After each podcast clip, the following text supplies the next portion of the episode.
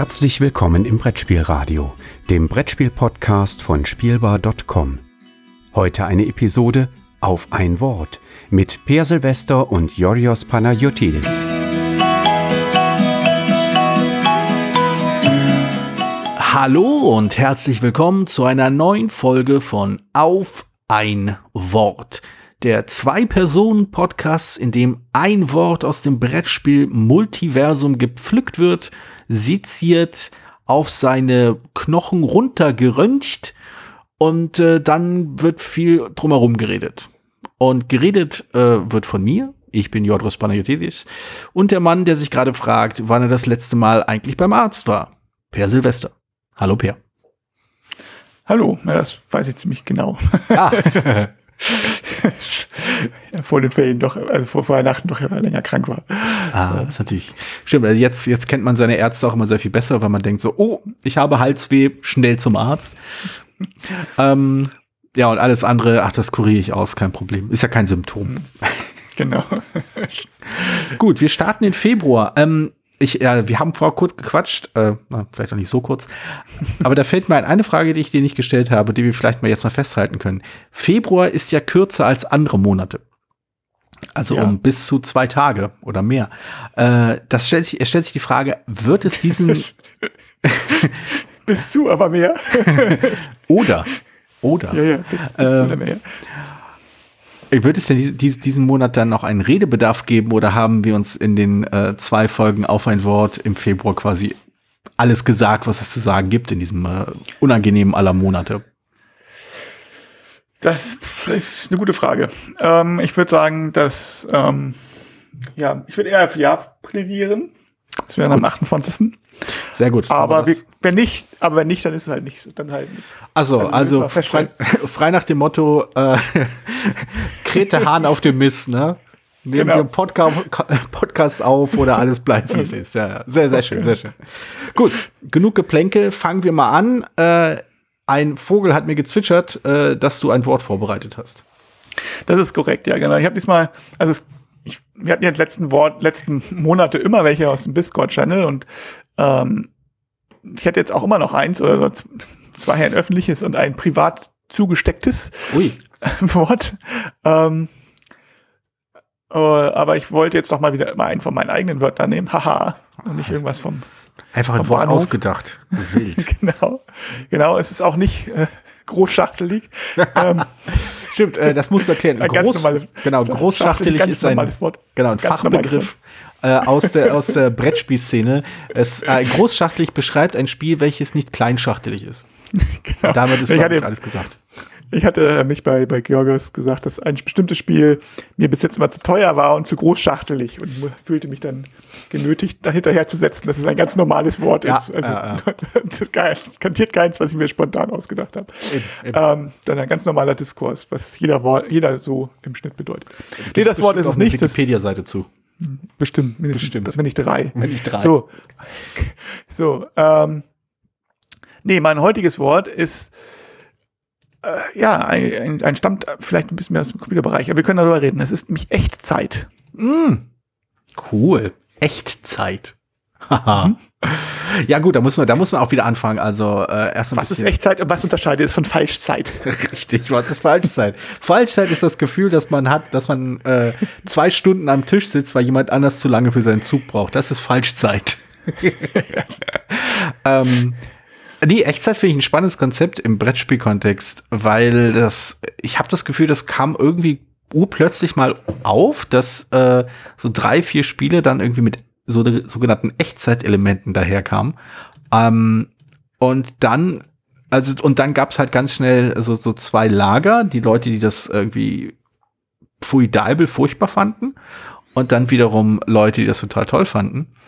Und dann ist das wieder verschwunden. Also, also ich empfinde das zumindest so, dass es verschwunden ist. Das jetzt, also das ist irgendwie nicht mehr so großes, nicht kein großes äh, Gesprächsthema geworden, ob ein Spiel nun mit Echtzeitmechanismus läuft oder nicht. Aber ich natürlich die Frage, was es ist. Also im Computerspielbereich ist es ja Echtzeit irgendwie einigermaßen etabliert, sag ich mal. Aber im, im, im Brettspielbereich ist, ist Schach ein Echtzeitspiel. Äh, n- hm, Oh. Hm. wir, wir, spielen ja in Echtzeit, also ja, so, ne? Ja, ja gut, also man, genau, da muss man das ein bisschen differenzieren. Also äh, prinzipiell ist ja jedes, jedes Spiel, äh, das man spielt, Echtzeit, weil die Zeit tatsächlich vergeht, während jemand knobelt. Ähm, aber ich glaube, mit Echtzeit im, im konkreten äh, Spielkontext ist, denke ich, was anderes gemeint. Und zwar äh, eine zeitliche, eine feste zeitliche Begrenzung, um seinen Zug auszuführen. Inklusive der Vorbereitung, inklusive der Überlegung, inklusive der, Ak äh, der Aktion, der Handlung, die man ausführen muss, damit der Zug gemacht wird. Daher, da würde ich quasi Schach. Also Schach würde ich auch prinzipiell ausschließen, weil Schach kein Spiel ist. Aber ähm, Nee, also Echtzeit, also in dem näheren, also Brettspiel-Kontext würde ich schon sagen, dass, äh, dass Echtzeit eher sowas ist wie ähm, ja, ein festes Zeitlimit. Also dass du quasi eine, eine, eine Zeit hast, innerhalb der du irgendwas machen musst. Also vor kurzem haben wir hier Sidereal Confluence gespielt, das äh, meiner Meinung nach auch besser funktioniert, wenn man diesen Timer einbindet, äh, dass äh, ein, eine Verhandlungsrunde maximal zehn Minuten dauern darf und dann bis zu dem Zeitpunkt dann einfach alles gemacht werden muss. Alles muss angeboten worden sein oder angenommen worden sein, getauscht worden und so weiter und so fort und ausgehandelt eben.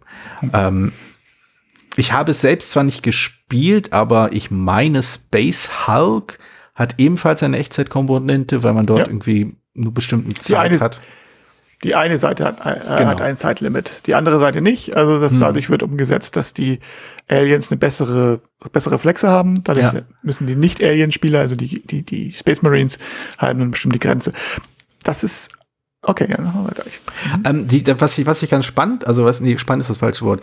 Äh, was mir aber auffällt, ist, dass, dass die Echtzeitkomponente ähm, in einem Spiel im Großen und Ganzen dafür eingesetzt wird, um Stress zu verursachen. Also die Leute unter Druck zu setzen, ähm, quasi Adrenalin äh, irgendwie loszulösen, weil die, äh, weil die Spielenden das Gefühl haben, so, oh, uns rennt die Zeit davon, uns rennt, die Zeit davon. Das ist mir bei meinen ersten Runden Sidereal Confluence aufgefallen, äh, also als ich das noch mit, mit meiner Version gespielt habe.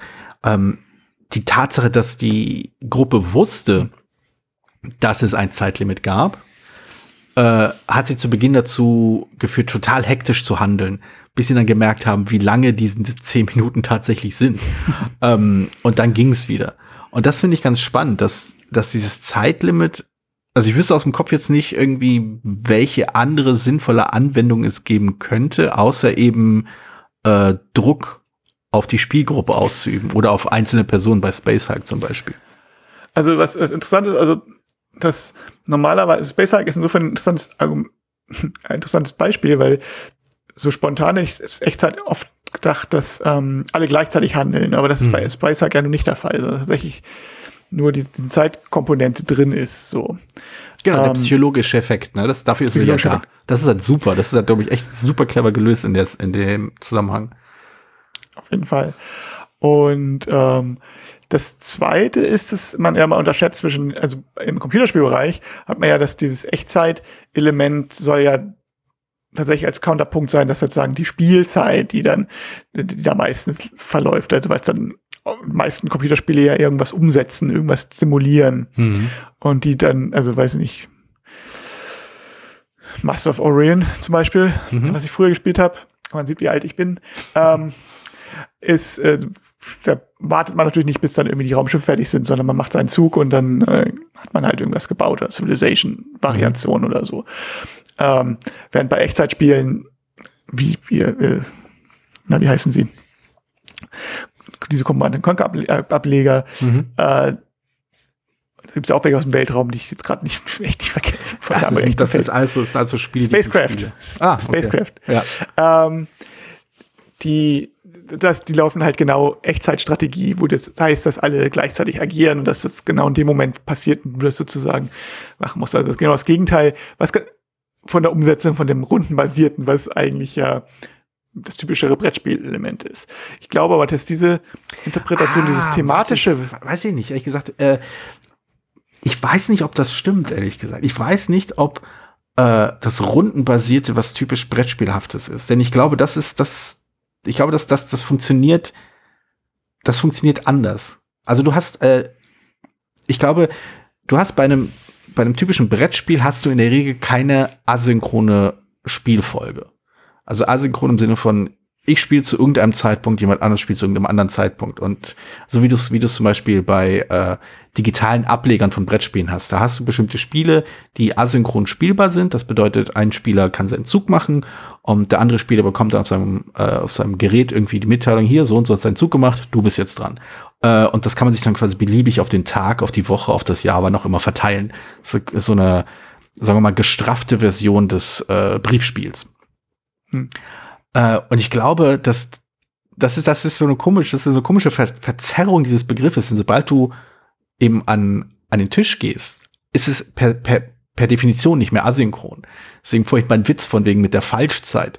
Du sitzt halt rum, du, die Zeit vergeht halt live, aber es ist elendig langweilig und deswegen kommt es einem vor, als ob man 20 Minuten äh, auf jemanden wartet, der sich entscheiden muss, ob er nun zwei blaue Würfel oder zwei grüne Würfel nimmt. Aber ähm, das ist, glaube ich, eine interessant, interessante, interessante Eigenschaft an Brettspielen, dass dir das Echtzeit halt eben mehr ist als normale Zeit. Es ist halt eben, synchron spielst du ja sowieso, aber Echtzeit in einem Brettspiel ist halt noch etwas mehr. Also erzwungene also Synchronität also, aller Handlungen. Wobei ich, also ich glaube, dass historisch gesehen, also sind ja die, die, also zum Beispiel die ersten Wargames waren ja Brettspiele so. Und, mhm. ähm, und ich glaube, auf dem Computer war erstmal die ersten Strategiespiele waren auch eher rundenbasiert und dann kamen die Spiele wie Command Conquer auf, die waren ja die Spiele, die sich dann Echtzeit genannt haben. Ich meine, mhm. Z und Command Conquer waren, glaube ich, die ersten. Und ähm, und die haben halt damit, dass es eben nicht diese Runden gibt. Also es war damals, glaube ich, schon die Abgrenzung zu den klassischen Computerspielen, die eben auf diesen klassischen Brettspielen basieren. Mittlerweile versteht man, hat sich die Bedeutung sicherlich verschoben. Das, das kann ich mir gut vorstellen. Und im Brettspielen ist eben diese Asynchronität, da, da stimme ich dir natürlich absolut zu, dass auch, dass die, beziehungsweise, dass die meisten, das hatte ich am Anfang ja auch gesagt, die meisten Echtzeitspiele haben, sind auch dadurch gekennzeichnet, dass es alle gleichzeitig spielen. Hier so hm. Pendulum zum Beispiel ist ja auch so ein Beispiel. Oder ähm, hm, Aber das ist Escape habe ich hier gerade rumzustehen. Genau, also das sind wohl die, was die Le meisten Leute denken bei Echtzeitspielen oder Stressspiele. Aber es gibt natürlich, wenn ich drüber nachdenke, tatsächlich auch, also, also wo die nicht alle gleichzeitig haben. Nicht nur, also Space Hulk war eins, dann gab es hier dieses abstrakte Zwei-Personen-Spiel mit den Sanduhren, ich glaube, es war Tamsk. Das weiß äh. Das, das ähm, wo die Leute so lange handeln können, also wo der Zug ähm, wo du in deinem Zug eben, das ist ein Strategiespiel, zwei Personenstrategiespiel, äh, und du, du setzt aber halt nicht mit, mit Damestein oder so, sondern mit Sanduhren mhm. und du darfst sie nur so lange setzen, wie sie laufen. Mhm. Und da ist bestimmten Regeln kann man, glaube ich, so umdrehen. Ich habe es nie gespielt, ich habe es ja, ich habe nicht so viele Zwei-Personen-Spiele spiele, aber ähm, das war Bestand, früher mal Bestandteil der GIF-Reihe. Mhm. Und das heißt, diese Zeit hatte dann noch, also neben der Strategie hat er eben auch, je mehr du überlegt hast, desto mehr ging dann der Sanduhr noch runtergelaufen. Mhm. Ja. Äh, aber das spielt halt in der Hinsicht damit. Es gibt auch, ähm, ja, aber ich denke mal, du hast schon recht, die meisten Echtzeitspiele werden wahrscheinlich ein bisschen sind erstmal ein Stressfaktor, mhm. obwohl. Aber da fällt mir das, ein. Das Space Händler, Space Dealer, Space. Time and Space? Time and Space, Time and Space genau. Es hieß ursprünglich als Space Dealer. Mhm. Das durften sie aber nicht mehr so nennen, weil dann, weil die verklagt wurden. Der ähm, Namensrechtsstreit. Ich meine, sie hätten es wahrscheinlich also sie haben gesagt, das ist eigentlich klarer Fall, dass sie ihn behalten dürfen. Aber wenn natürlich sie doch verlieren, dann ist es halt so ein großer, hm. müssen so viel Geld bezahlen, dass es ähm, zu teuer wird. So, insofern haben sie den Namen dann umbenannt. Aber äh, Space Dealer, da ist es ja eher so, dass es weniger Stress, also es ist vielleicht im ersten Moment, aber dann man merkt, ah, okay, das haben sie immer so erklärt, das entspannt die Sache eigentlich, weil du im Moment nichts tun kannst, während die Sanduhren rumlaufen. Und du musst ja. dann also ich bin, zuplanen. Ich bin ja nicht ganz so alt wie du offensichtlich, denn ich habe bei dem gleichen Konzept an Kitchen Rush gedacht. Ähm, hm. was halt genau das gleiche tut. Also du, und auch hier Tale of Pirates.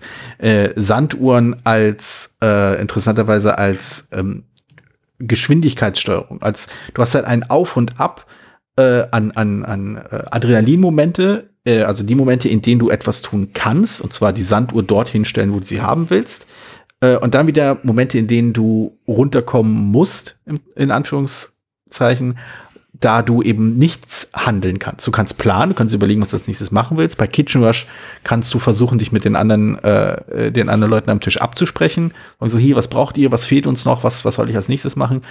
Ähm, aber das, äh, das, das fand ich da zum Beispiel sehr, sehr clever gelöst, weil es eine interessante Steigerung war von dem einfachen, ihr habt nur 30 Sekunden Zeit, um dieses Problem zu lösen, äh, sondern hin zu einem, zu diesem, zu diesem Hin und Her, zu diesem Auf und Ab äh, an, an halt Stress und halt Ruhephase und Stress und Ruhephase, was das Spiel Erlebnis zumindest sehr interessant gemacht hat, weil es auch ungewöhnlich war. Aber auch da fand ich irgendwo, dass das ähm, dass da halt wieder, was ich ein bisschen bedauerlich fand, äh, es wurde versucht, das äh, dadurch interessant zu machen, dass man die Spiele einfach mit, äh, mit Input überfordert. Von wegen, wir haben acht Dinge, die wir eigentlich gleichzeitig erledigen müssen, aber wir haben nur zwei Sanduhren, um das zu tun. Äh, wie entscheiden wir schnell? Und das verursacht halt auch nur mehr Stress. Mhm. Und äh, ja, also es gibt einen Grund, weshalb ich das Spiel zwar habe, nachdem ich es irgendwie in ein, zwei Runden gespielt habe, habe ich es mir dann geholt. Und ich spiele es auch immer wieder mal ganz gerne, aber ich spiele es halt selten mehrfach hintereinander. Ich meine jetzt nicht am gleichen Abend, sondern halt, man hat ja so Phasen, wo man bestimmte Spiele irgendwie ganz gerne spielt und dann stehen sie ein paar, eine Zeit lang im Schrank.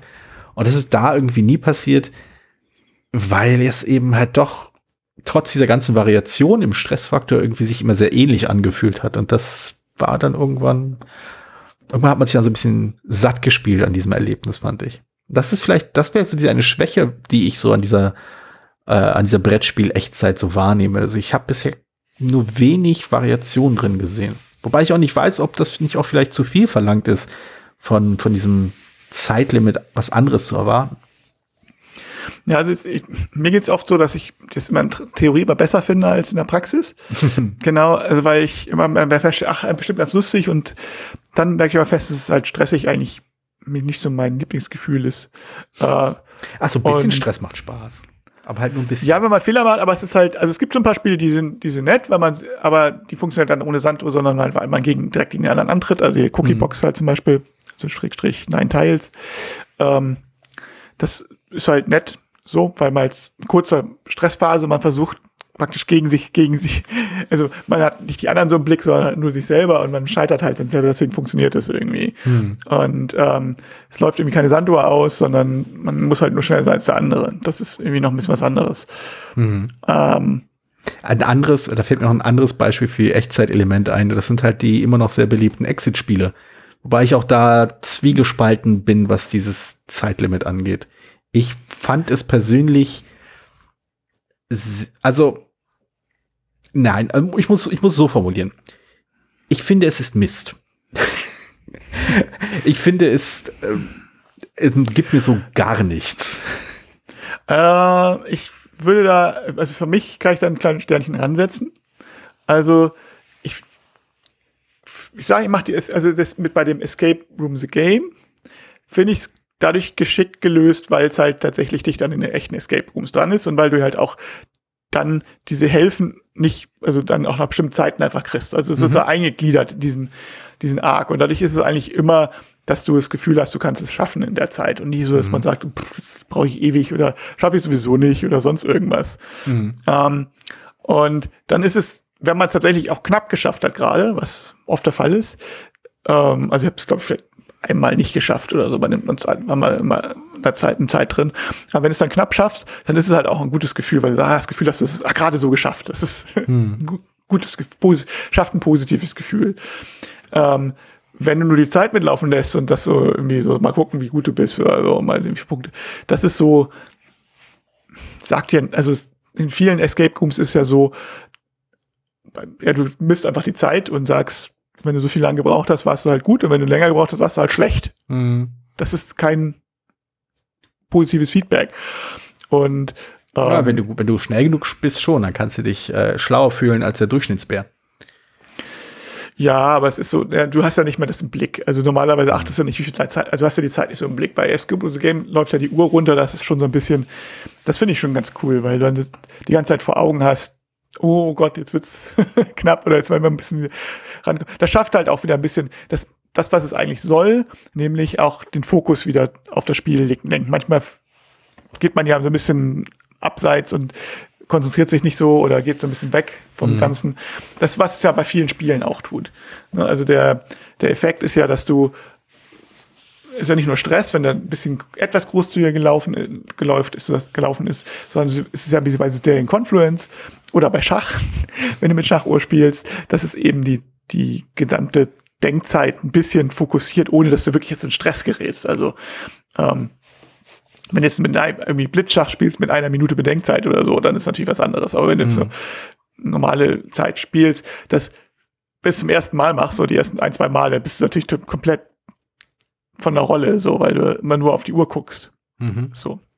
Aber wenn du ähm, das erstmal weißt, wie viel Zeit das eigentlich ist, die da drauf liegst und du jetzt nicht gerade auf Top-Niveau spielst, ähm, sondern so mehr für sich, dann fokussiert, schärft, fokussiert es halt auch so ein bisschen deine Gedanken und sagst, okay, jetzt, ähm, ich denke, verhindert eben, dass ich noch den 900.000. Zug durchlenke und. Ja, und aber dann, findest äh, du nicht, und das ist ja wie so, es ist so ein, äh, über vier Ecken verbundenes Thema, aber findest du nicht, dass diese Funktion, dass das, äh, Lenken, äh, das, das Fokussieren des Denkens, den, äh, die Aufmerksamkeit und so.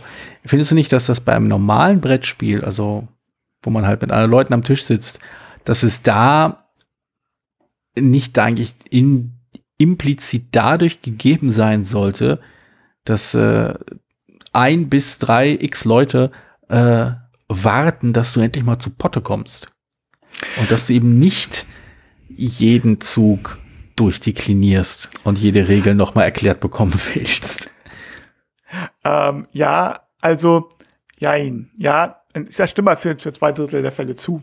Also es gibt, ähm, es gibt natürlich Fälle, wo du, ähm, wo das so ist, so, ne? Und ich glaube auch umgekehrt ähm, kann man auch argumentieren, wenn jetzt jemand sowieso nachdenkt, dann, wenn er dann eine Sanduhr noch davor kriegt, dann denkt er nicht besser, sondern nur schnell, kriegt dann noch mehr Panik und wird dann irgendwie, und, also dann hat er halt auch keinen Spaß am Spiel, so, sagen wir mal mhm. so. Ne? Mhm. Ähm, Gerade wenn es, wenn es nicht funktioniert, es löst das Problem nicht, sondern es verschiebt es. Das, das, das stimme ich ja dazu so ein bisschen. Es gibt aber durchaus auch einen Punkt, es gibt aber auch durchaus Leute, also ja, das Spektrum ist ja in diesem Fall groß. Mhm. Ja, an, an, an AP-Leuten. Und ähm, es sind es gibt ja verschiedene Gründe auch dafür. es gibt Leute, die, denke ich, ähm, äh, dann auch neurodiverse Gründe sind. So, mhm. und es gibt Leute, Gründe, die einfach sich selbst nicht so unter Kont Kontrolle haben. Und es gibt Leute, die einfach manchmal ein bisschen einen Tritt brauchen, um es mal so, so, so auszudrücken und zu sagen, jetzt konzentriere dich mal. Und das kann halt auch mal so ein äußerer Faktor sein. Mhm. Ähm, wie eine Uhr. So, aber ich bin eigentlich generell kein großer Fan von von der Uhr zu benutzen bei solchen bei Spielen, die das ja. vorher nicht bringt. Es gibt wenig Ausnahmen. Also das, ähm, das, das, da sind wir uns natürlich irgendwie einig. Ich meine, ich finde Jenga mit Schachuhr ganz cool. Ähm, Jenga funktioniert am besten mit Augenbinde. aber äh, ja, aber genau. Das ist ja aber auch nicht das weil die Spiele mit Echtzeit haben ja nun ein anderes Ding. Die werden natürlich von solchen Leuten auch, also die das damit nicht, eh nicht umgehen können. Mhm. Vielleicht auch aus neurodiversen Gründen. So. Ähm, natürlich auch abgelehnt. So. Und ich bin da ja, das ist sowieso ein, ein Thema für sich jetzt, wie weit man mit, also halt mit Spielern, die jetzt irgendwie im autistischen Spektrum liegen, umgeht. Mhm. So, man die dann einfach nicht einlädt oder ob man sagt, man akzeptiert das oder ähm, irgendwie versucht, den Brücken zu bauen oder versucht das zu akzeptieren bis zu einem bestimmten Punkt. Also es ist halt, es ist ein anderes Thema quasi. Da könnte man mm, sicherlich ja, ähm, weiter drüber überlegen. Aber ähm, so, um zurück zum, zum eigentlichen Thema, zum, zu, zur, zur Echtzeit zu übergehen, die meisten Faktor hat ja anders. Das ist, äh, das ist ja schon gesagt. Es ist, ähm, ist es Stress zu erzeugen? Ist es das zu verhindern, dass man alles durchrechnen kann? So ein bisschen wie versteckte Elemente oder wie Sichtschirme zum Beispiel. Ja. Ne? So ein Faktor gibt's auch. Das wird dann immer damit beschwert, die Memory-Elemente. Ne? Aber das, aber da, da, da muss ich, da muss ich gleich mal wieder, also nicht widersprechen, aber halt zumindest meinen Unmut äußern, dass halt ein, ein, ein Zeitlimit als Mittel zu nutzen, um ähm, übermäßige Überlegung halt zu, also zu langes Überlegen zu unterbinden, finde ich halt ähnlich schwierig äh, wie eben äh, Spiele, die versuchen durch äh, unklares Design oder irgendwie unklare, unklare Präsentation der relevanten äh, Informationen Komplexität zu suggerieren oder Spiele, die eben versuchen dadurch äh, anspruchsvoll zu sein, indem man einfach in die Breite geht, wo du hast nicht drei Sachen, die du machen kannst, sondern hast 73 Sachen, die du machen kannst. Finde ich schwierig. Nein, das muss ja nicht. Ja, aber zum Beispiel jetzt nehmen wir mal Magic Maze. Mhm. Ähm, könntest ja die eingeschränkte Kombination auch ohne Zeitlimit haben. Dass du sagst, du hast eine bestimmte Anzahl von Zügen, bis du gewinnen haben kannst. Also äh, ich, oh, wo du gerade Magic Maze erwähnst, ich habe ja in der Tat äh, vor kurzem erst Magic Maze mit meinen Kindern gespielt äh, und wir haben das Zeitlimit, also ich habe das Zeitlimit rausgenommen. Mhm. Äh, aber wir haben halt die Nicht-Kommunikationsregel natürlich genommen, weil sonst ist ja nichts mehr von dem Spiel übrig. aber ähm, das hat interessanterweise auch über weite Strecken ziemlich gut funktioniert. Ich habe nebenbei eine Zeit laufen lassen, damit ich auch selbst einschätzen kann, ob sie denn ansatzweise äh, innerhalb des Zeitlimits hätten agieren können. Und es war ihre erste Partie, sie sind auch sehr klein, äh, hat natürlich nicht geklappt. Aber interessanterweise, die Kommunikationsbarriere hat gereicht, um eine sehr ähnliche Dynamik auszulösen, wie ich sie halt auch bei äh, erwachsenen Spielrunden kenne, die Magic Maze, wo ich Magic Maze mitgespielt habe. Also die hatten halt durch das Zeitlimit natürlich äh, eine höhere, also eine anspruchsvolle Herausforderung, was die Kommunikation anging. Aber die Kommunikation äh, fand auf die gleiche Art und Weise statt. Und das fand ich eine faszinierende Beobachtung, dass halt äh, jüngere Spieler da das Zeitlimit eben nicht benötigen, um das, um das gleiche Spielerlebnis zu haben. Nee, sicherlich. Also es ist halt, ähm, gut, aber das ist nochmal noch mal eine andere Frage, wie weit man das agiert. Aber bei, generell bei vielen kooperativen Spielen mit Echtzeit, mhm. in Anführungszeichen, basiert es ja eben darauf, dass das Spiel nicht gelöst wird, dass man halt nicht den optimalen Zug sucht. Mhm. So. Ähm, sondern eben das, das Beste macht unter der Bedingung. Also hier dieses, äh, wie heißt denn das, dieses japanische, äh, taiwanesische äh, Restaurantspiel ähm, äh, mit Echtzeit. Dim, Dim Sum Jam? Genau, Dim Sum Jam. Ist ja zum Beispiel auch so. Du könntest es ähm, es war ein Glück, es ist ein Zufallsfaktor drin, mhm. logischerweise, mhm. aber äh, du könntest ja ohne Zeitlimit einfach immer den optimalen Zug nehmen. Mhm. Und dann wäre das Spiel sicherlich uninteressant. Mhm. Äh, weil so.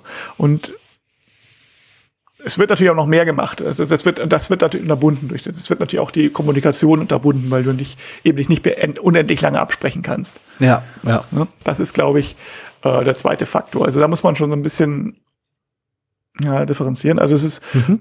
Mhm. ich, ich weiß, was du meinst mit, ähm, es ist, wir machen das Spielplan unübersichtlich, das finde ich auch nicht interessant so.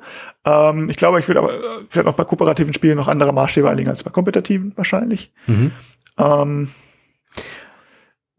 ja, ich meine, bei, bei Influ Confluence ist es ja eigentlich auch so, dass du so ein bisschen irgendwie einen Deckel drauf machst, so dass du so ein bisschen sagst, okay, jetzt mache ich das so und habe mich jetzt entschieden. Aber mhm. das ist natürlich auch dadurch, dass du eine Sache, die du gemacht hast, nicht wieder rückgängig machen kannst. Das kommt ja auch dazu noch. Ne? Ähm, ja, also ich denke, es so die Frage ist, kann das noch mehr leisten? Was gibt es mhm. noch für Beispiele für simulative Aspekte vielleicht?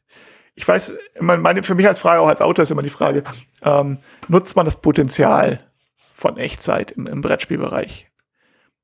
Ja oder nein? also ich glaube, es gibt da durchaus noch Elemente. Ähm, es gibt auch auf jeden Fall noch Möglichkeiten, wie man das umsetzen könnte. Also eine Sache, die mir gerade eingefallen ist, ähm, gerade bei, sagen wir mal, so typischen äh, Punktesammelspielen, die wahlweise eine begrenzte Anzahl an Runden haben oder alternativ eine bestimmte Endbedingung haben, die eine, ein oder mehrere Spieler erfüllen. Ähm, ein Problem, das diese Spiele in meiner Erinnerung oft haben, ist, dass sie äh, irgendwann eine gewisse Berechenbarkeit äh, nahelegen. Dass man ab einem bestimmten Zug gegen Ende des Spiels sagen kann, okay, ich habe noch x Züge Zeit oder mindestens x Züge Zeit, ich muss jetzt unbedingt das und das und das machen. Ähm, das funktioniert übrigens auch bei, bei so einem Spiel, was mir gerade einfällt, bei, bei dem Game of Thrones Brettspiel war das ähnlich. Äh, wenn das Spiel irgendwie einen bestimmten in einer bestimmten Runde angekommen ist und du und man weiß, das Spiel wird noch noch, noch maximal zwei weitere Runden gehen, äh, verändert sich einfach das Spielverhalten total, weil man weiß, okay, es gibt ein Ende, an dem dann alles abgerechnet wird. Jetzt verändere ich meine Spielweise. Und ein Echtzeitelement wäre halt eine Möglichkeit, diese Vorhersehbarkeit des Endes, der Punkte, Abrechnung, der Auswertung des, des der Spielsituation ähm, ungewisser zu machen. Es gibt ja ein paar Spiele, die das versuchen, äh, die das quasi, die diese Unsicherheit auf eine andere Art und Weise versuchen, und zwar, dass man äh, irgendwie einen Kartenstapel hat und man eben nicht weiß, ab wann diese Karte gezogen wird, die das Spielende äh, einleitet oder äh, irgendwelche anderen Sachen, äh, die irgendwie ein, ein Spielende erzwingen oder irgendwie aus der Hand der Spielenden herausnehmen, ohne es sofort äh, vorhersehbar zu machen. Also berechenbar zu machen, was halt immer so immer so, immer zu einer komischen Verschiebung der Spieldynamik führt. Ich denke, da könnte man sowas machen, wenn man sagt, okay, das Spiel dauert so und so viele Minuten und wir machen einen Wecker und schauen nicht drauf und wir spielen halt so lange. Aber weil, ich weiß nicht, ob das Spiel dadurch nennenswert besser werden würde. Also es gibt ein paar Spiele, die so funktionieren, glaube hm, ich. Okay. Also ähm, die tatsächlich das, das eine feste Spieldauer machen und teilweise auch mit Geheim, mit Geheimheit. Ich meine, ich habe schon mal gesagt, ich finde irgendwie so ein Gruselspiel, wo irgendwann so ein Timer losgeht, irgendwann mit dem Spiel, ja, finde ja. ich, find auch reizvoll. Äh, die, tatsächlich Diplomacy in der Version, äh, habe ich schon der, mit der Variation gespielt, was ganz sinnvoll ist. Mhm. Ähm, allerdings auch in Kombination mit, äh, dass die äh, Diplomatiephasen sozusagen auch maximal so und so viele Minuten dauern dürfen, damit nicht einer, der vorne liegt, aber sagt, ich mache jetzt nichts mehr, mhm. ist blockiert das Spiel, sondern ähm, dann funkt das funktioniert auch ganz gut so, weil du dann nicht nicht so ganz genau weißt, wie du spielst, also Punktewertung und. Ich hatte ja mal Diplomacy Folge schon gesagt, dass da, wenn, also wenn ich das, letzte Mal, als ich es gespielt habe, da habe ich so gespielt. Ähm, es ist ja nicht so, dass ich jetzt ständig Diplomacy spielen würde, wenn ich sage, wenn ich Diplomacy spiele, spiele ich so. Klingt, als, klingt so, als würde ich das jetzt so einmal die Woche tun. Ähm, Nee, das nicht. Aber es gibt ein, zwei Spiele, es gibt noch ein, zwei mehr. Fällt natürlich gerade keins ein, wie es hm. immer so ist, aber also ich weiß, dass es welche gibt, die das tatsächlich als offene Spiele benutzen, was ich ganz interessant finde. Ich finde es aber als Handelselement in Handelsphasen ist beson besonders auch wirklich gut, damit man, damit es eben nicht zu einem, einerseits zum, damit, damit das Handeln irgendwann zu Ende ist. Mhm. Ne? Ähm, kann man, und es kann, es kann tatsächlich auch, und das muss man noch zu Ende sagen, es mhm. kann tatsächlich auch als Druckmittel benutzt werden. Es gibt dieses äh, Spiel Drachenhort, heißt das, glaube ich, ja, Drachengold, Drachengold, ähm, bei denen die, Hel von Bruno von Dutti, wenn ich mich nicht irre, bei denen die Helden sozusagen den Drachenschatz untereinander aufteilen. Und das, dafür haben sie, sie müssen halt Monster besiegen während des Spiels, also so Karten mhm. anlegen. Und alle, die sich beteiligt haben, teilen sich den Schatz. Und wie das geschieht, die müssen sich halt einigen innerhalb von 60, 60 Sekunden. Mhm, ja. Sonst kriegt keiner das Geld. Ja. Und das kann man natürlich schon nutzen, dass, ein, wenn, dass man sagt, naja, wenn ihr mir das nicht, das nicht gibt, dann kriegt keiner was. so, und, äh, und dass man dann sagt, naja gut, sagen wir C, ich, ich gebe dir einen mehr, ist das in Ordnung und dann kriegst, sonst kriegst du nichts, auch nichts. ähm, das funktioniert schon ganz gut. Also das, da ist so ein, also das in Handelsphasen finde ich es ganz okay. Ja, weiß ich nicht. Ähm, ich verstehe, was du meinst, aber ich glaube, das ist das, äh, das ist wieder so, eine, so ein spannendes Element, inwiefern äh, Regelmechanismen äh, einen, einen Rahmen setzen für die, für die Interaktion zwischen Spielenden und welche, äh, wie diese Anreize bestimmte Verhaltensweisen herauskitzeln. Also, dass Leute auf einmal halt eben diese, ich nenne es mal in der Mangelung eines besseren Begriffs, diese äh, Suizidpakte machen. Von wegen, entweder ihr gebt mir, was ich will, oder ich lasse alles gegen die Wand fahren. Das gibt's ja, äh, also das, das wurde ja bei hier Archipelago immer bemängelt, dass wenn ein Spieler hinten liegt, dann, ne, lässt halt einfach alles gegen die Wand fahren, ist ihm alles egal. Und äh, na gut, da stimmt's ja nur einfach nicht, weil natürlich ähm, immer der Möglichkeit ist, dass äh, ein Spieler, dass das ein Spieler, der, der, der, der, der dann gewinnt. So, äh, also das, das ist richtig. Der ja nicht also, alles gewinnen, der lässt aber jemand das gewinnen. Also ist ja nicht. Genau, das, aber da funktioniert nicht. Bei anderen Spielen funktioniert es schon durchaus. Nee, nee, aber die, die, die, Kritik ist ja trotzdem da gewesen. Und äh, es gab ja durchaus Runden, wo das auch gemacht wurde und dann, wie auch immer. Ähm, es geht nicht darum, dass, dass das Ergebnis nicht ist, dass alle verlieren, sondern dass man halt nicht das, dass man, dass niemand bekommt, was, was, was er oder sie will, aber diese eine Person, die sich halt eben quergestellt hat, effektiv ihren Willen durchsetzen kann, ihre Macht etablieren kann, weil sie dafür verantwortlich ist, wie das Spiel ausgegangen ist. Das ein invertierter Königsmacher, wenn du willst. Ähm, und das, ähm, und da frage ich mich, inwiefern äh, gerade bei einem Handelsspiel es nicht eigentlich nicht eigentlich das, also äh, der, der Ausgang eines der Nicht-Einigung äh, sollte halt immer Teil einer Handlung, eines Handlungsspiels sein können. Also, dass du was anbietest und so, dass du dich da nicht einigen kannst. Dass du dann aber dieses, dieses, dieses Zeitlimit als Druckmittel setzen kannst, weiß ich nicht. Das finde ich, finde ich komisch. Also ich finde es nicht, ich, ich Na, weiß, war, also ich bin mir wirklich unsicher, ja, das was ich davon deswegen.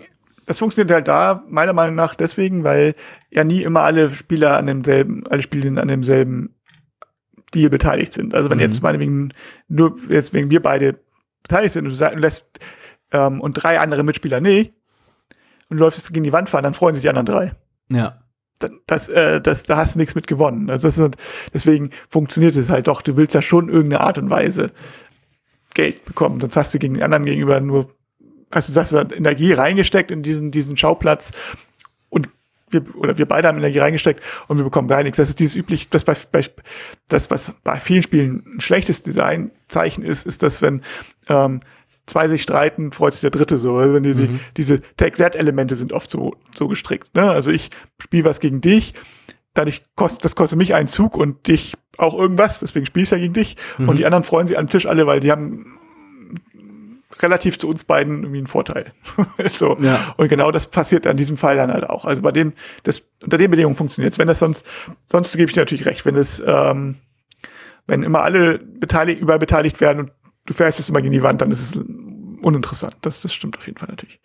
Ja, ich weiß nicht. Ich glaube, ähm, ich, ich finde es einfach nur faszinierend, äh, weil das halt ein eine Spieldynamik ist und eine Art der Interaktion ist, die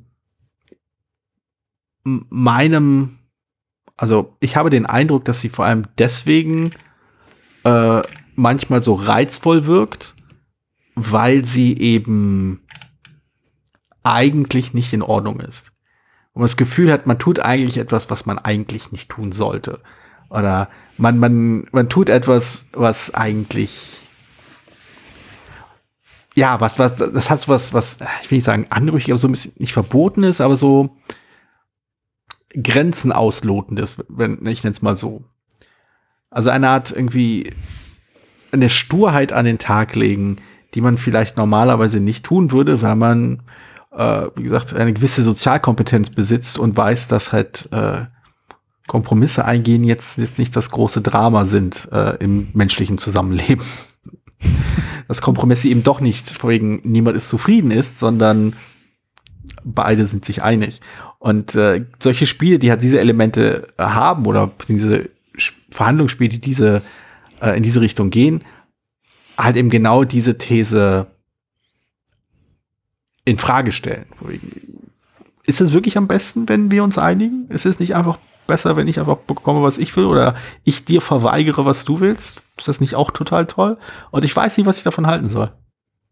Na gut, ich meine, die meisten sagen ja, die, die, die, dieser Hum, haben wir ja schon mal, habe ich ja schon mal gezählt, die Homo economicus ist ja nun mittlerweile in vielen Sachen, in vielen Experimenten gesehen, dass das, das, dass da nicht die, eben nicht die beste Taktik ist, so, sondern Mhm. weil das menschliche Zusammenleben ebenfalls funktioniert. Dieses klassische, klassische Au- Aufgabe ist halt äh, mit diesem Geldverteilung von den drei Leuten ähm, und wenn, wenn sie nicht irgendwie, wo die, wo die Lösung, die, die logische Lösung ist sozusagen, also nach der Spieltheorie, ähm, würde aber in der Praxis von allen immer abgelehnt werden und deswegen eben nicht die beste Lösung sein, weil gar keiner was kriegt. Äh, wenn, wenn sie gleichmäßige Verteilung, was, wozu der älteste Bruder da den, bei der Aufgabe da keinen keinen Grund hat, ähm, dann ist aber die Chance, die, die höchste Wahrscheinlichkeit hat, dass die anderen dem zustimmen. So, Mhm. und das ist, also insofern sehe ich das nicht ganz so definitiv. Aber ähm, ja, wir sind ein bisschen weggekommen. Also ich würde Ja, ja. ein, ein Aspekt noch, also ich, wo ich Echtzeitelemente durchaus mir vorstellen kann, sinnvoll sind, einzusetzbar sind, sind zum Beispiel, also ich finde erstmal mit Sanduhren Spiel nicht ganz unreizvoll. Ja, ja. Äh, aber man muss halt das, das irgendwie lösen, das Problem, dass man einfach, dass man eben durch, durch Abwarten ähm, irgendwie jemand anders schwächen kann. Mhm. Das muss halt, das ist bei den modernen meisten Spielen ja nicht der Fall. Also ähm, und das zweite, was ich, wo ich es halt interessant finde, ist, ist, äh, wenn es sozusagen eine thematische Geschichte ist. Also es Mhm. gibt vielleicht Themen, wo Echtzeit nicht, also rein aus also Küche kann ich mir schon ganz gut vorstellen, irgendwie, ich weiß nicht, Operationen oder so vielleicht auch.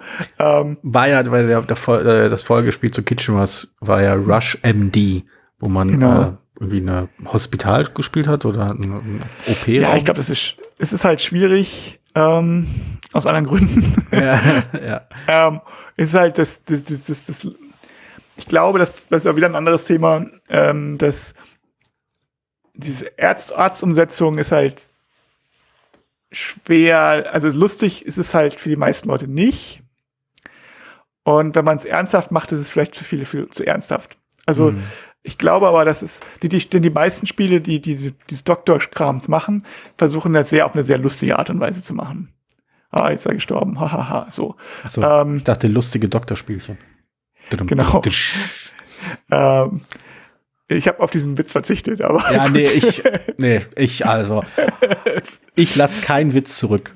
Das, das habe ich, das habe ich mir, ne, das habe ich mir vorgenommen für dieses, für dieses Jahr. Äh, kein Witz wird zurückgelassen. Wir nehmen sie alle mit. Ja.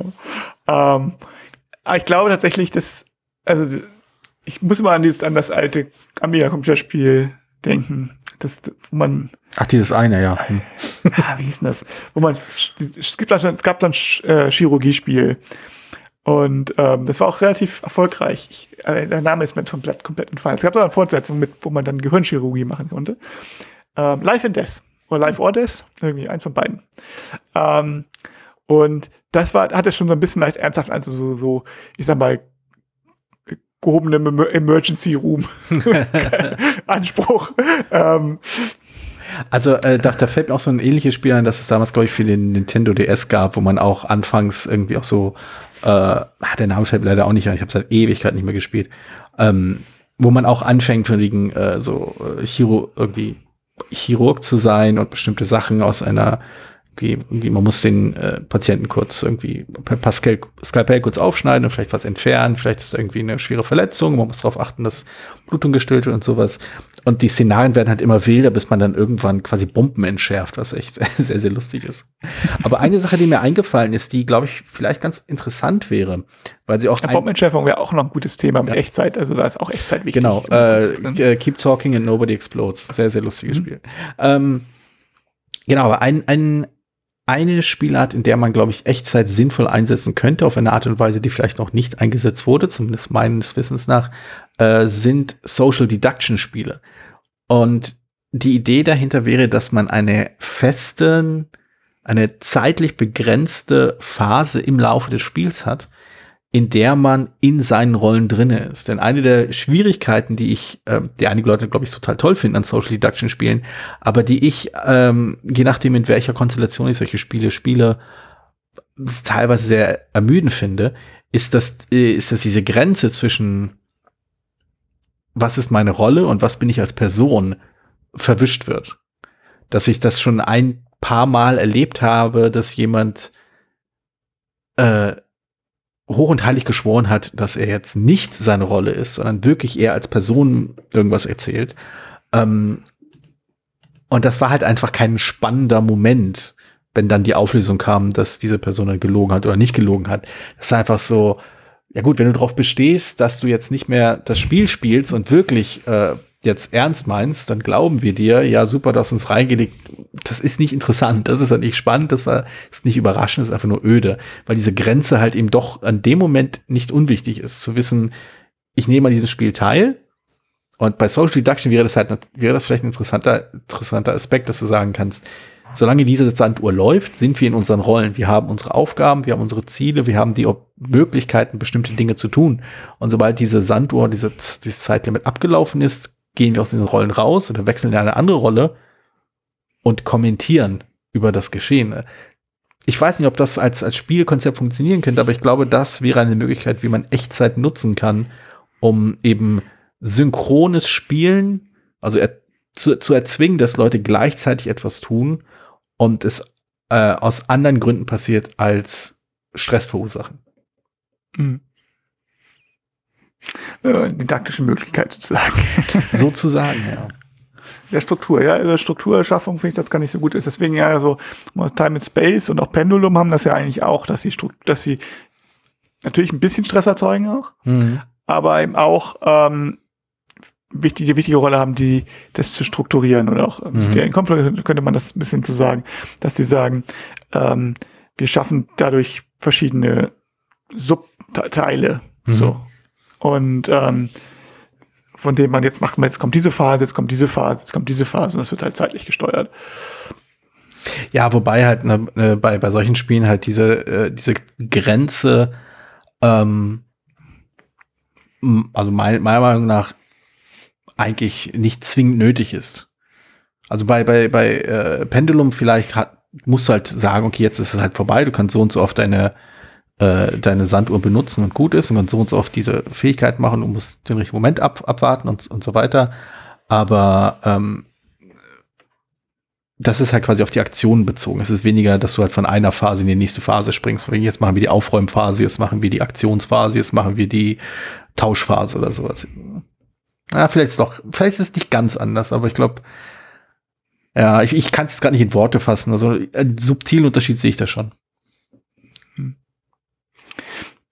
Na gut, dann würde ich sagen, subtil, subtil Deckel drauf zu machen. Jetzt reicht's.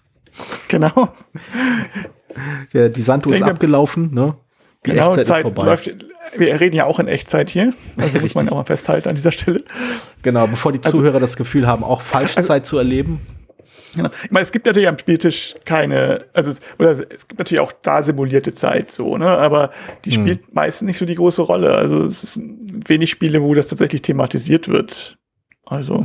Ah, doch, hier bei ältere Zeichen gibt's halt Pseudo-Zeitverlauf. Äh, es gibt ein paar Spiele, so, wo, wo halt, ja. wo, so das ist ja, halt, ne? also Mysterium, wo es dann halt eine hm. Stunde abgelaufen ist oder zum, genau. Civilization sind halt tausend Jahre vorbei oder so. Hm. Ähm, das, das gibt's schon, aber es sind, glaube ich, viele Spiele, wo es halt nicht ist. Also weil auch die meisten, also, oder wo man gar nicht so genau sagen kann, wie viel ist es jetzt, wie viel Zeit ist denn das jetzt überhaupt? Mhm. Also ich glaube, ähm, zum Beispiel, es haben, bei Gloomhaven haben wir mal ein bisschen versucht über, auszurechnen, was, was jetzt eigentlich die Zeit ist. Und man kann das, also man wie viel Zeit, also wie, wie viel Zeit ist denn jetzt ein Zug? Ich meine, ich kann da nutzen, um einem einmal zuzuschlagen und zwei Schritte zu laufen. Also es sind vielleicht zwei Sekunden oder drei oder so. Ne? Also mhm.